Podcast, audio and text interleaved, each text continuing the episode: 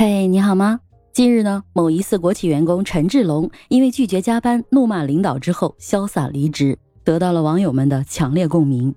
我是麦田新生，今天咱们就来聊聊这个事儿。如果你是陈志龙，你会怎么做？先来看看事情的前因后果吧。事情的起因呢，是在某个二十七人的部门群里。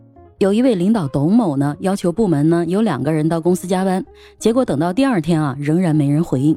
于是呢，董某就点名要求陈金和陈志龙两个人。这个陈金呢发了条信息，然后呢又撤回了。董某就问他：“你说的什么？”陈志龙呢开始上线替陈金回了一句，他说他不去。董某又问：“那你去不去？”陈志龙回复呢：“我去个锤子，我加个锤子。”随即呢开启了战斗模式。对领导董某呢一顿输出，包括舔领导、一将无能、累死三军、窝里横等等。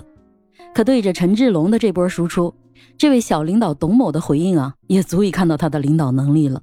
他说：“我已经截图给领导了，成年人了，自己说的话自己负责。”像不像我们小时候告状的班长？我对班长很有感情的啊，开个玩笑。这位小领导的这个告状得到陈志龙的回应就是：“好啊。”我明天坐等人事来辞退我。这段对话彻底激怒了小群的一群人啊！满屏的人都在回复加一，坐等人事要走一起走。紧接着呢，战场转战到了这个公司四百一十三人的大群之内。陈志龙呢，在公司的群里向各位领导开炮。他说：“各位领导们，开发课的兄弟们基本上加班都是一百多个小时了。”这个月天天早八点干到十一点，加班到凌晨一两点钟都是常事儿。生产队的驴也不敢这么使吧？这个时候呢，一位黄姓经理啊就出来想跟他所谓友好的切磋一下，提醒他好好说话，别带情绪嘛。得到的回应啊还是陈志龙的一顿怼。具体的内容呢，大家看图吧。总的意思呢就是领导不懂技术，瞎管理，导致员工呢无效加班。他说：“我签的是劳动合同还是卖身契啊？”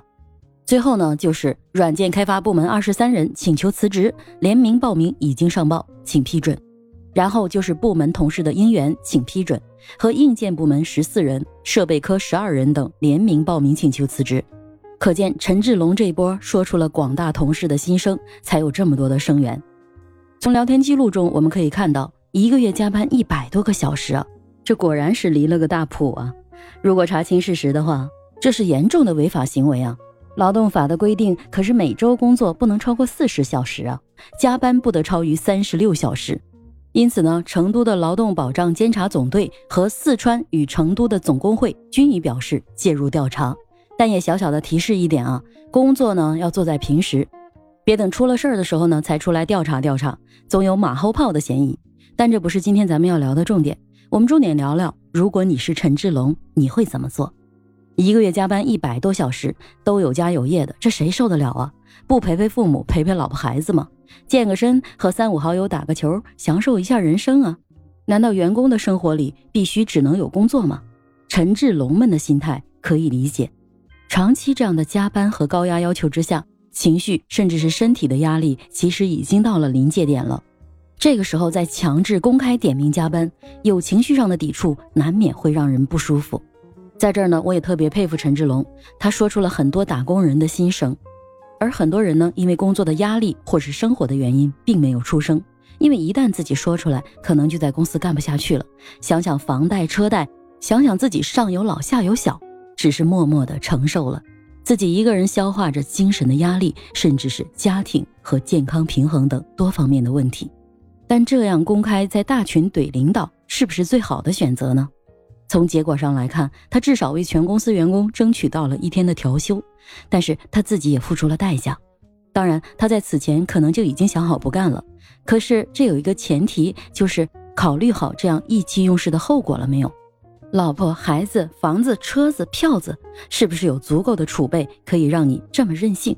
我们一旦冲动，就要承担对应的后果。如果我是陈志龙，我会这么做：第一，厘清目标。积极和公司协商，主张自己的一切合法权益，比如目标是加班费、调休等劳动法规定的合法权益，或者是拒绝加班。因为我对部门直接领导董某和黄某不满意，那更上面的龚总呢已经出来打圆场了，而且看到网友的截图呢，其实私下里已经有 HR 的员工过来搞关系了，顺道给个人情呢也没什么不可以。我的目标就是主张自己的合法权益，拿到手就行。而对于这两位直属领导来说，你们也看着办。我不是吃素的，我业务过硬，你呀砍不掉我。而且呢，我还有威望，我就喜欢天天在你面前晃，就喜欢你看不上我还干不掉我的样子。但是如果目标是搞走这两个经理，问题就有点复杂了。尤其是这间企业呢，疑似是某个国企，结合各种聊天内容呢，能够看到这个领导呢显然是有背景的。那这种呢，我能不能动摇得了呢？我们得再开一期话题单独聊了。当然了，这个国企也辟谣了，说不是他们的员工，也不是他们所属的成员单位，这个我们就不谈了。第二呢，就是保留加班证据，合理讨要加班工资，是否足额及时发放。比如法定假期呢是三倍发放，节假日双倍发放，其他非上班时间，比如周一到周五的晚上加班这些，全是按一点五倍发放等等。具体自己的加班明细、加班单、打卡记录等都要保留好，以便呢维护自己的合法权益。第三呢，就是不轻易辞职。虽然这么看，陈志龙怒骂领导之后，然后离职呢，是爽文的大男主。但是你自己主动辞职，付出的代价是什么？如果公司因此辞退你，或者是领导找个什么理由辞退你，那至少是二 N 的离职补偿啊。这和主动辞职是完全不一样的。一旦你写了辞职信，那主动权就不在你身上了，你还得配合着交接工作，还得让公司给你开离职证明，就会被动很多。看陈志龙这个一呼百应的样子，他在软件部至少也是个中层管理干部了。就算一个月按一万来算，如果有三五年的企业工龄，那两倍赔偿就是六到十万了。再加上三倍的加班工资，还有各种各样的绩效补贴等等，拿着这个离职补贴，舒服的找下家不香吗？不管怎么样，陈志龙已经离职了，下一步再找工作，很有机会已经上了雇主的黑名单。虽然一时骂领导一时爽。可下一步再找这样的工作可能就很难了，有可能呢就得就着这个热度创个业吧，不然呢在这个行业里的雇员品牌形象是受损的。所以我们在离职的时候，很多人都觉得我可以怒骂一下领导如何等等，但是呢一定要注意分寸，可以对领导有意见，但是不能对企业有意见；可以对部门有意见，但是跟 HR 的关系还是尽量要处理好。毕竟以后啊，还要找他开离职证明啊、社保啊、公积金啊，还有一系列的问题，可能会找他们帮忙。这件事情里出现的三位领导董某、黄某和龚某的领导力也值得聊聊。如果你在企业里是做领导的，咱们下期通过这个事儿再聊聊领导力。如果你是陈志龙，你会怎么做呢？留言给我吧。我是麦田先生，关注我，收听更多的成长话题吧。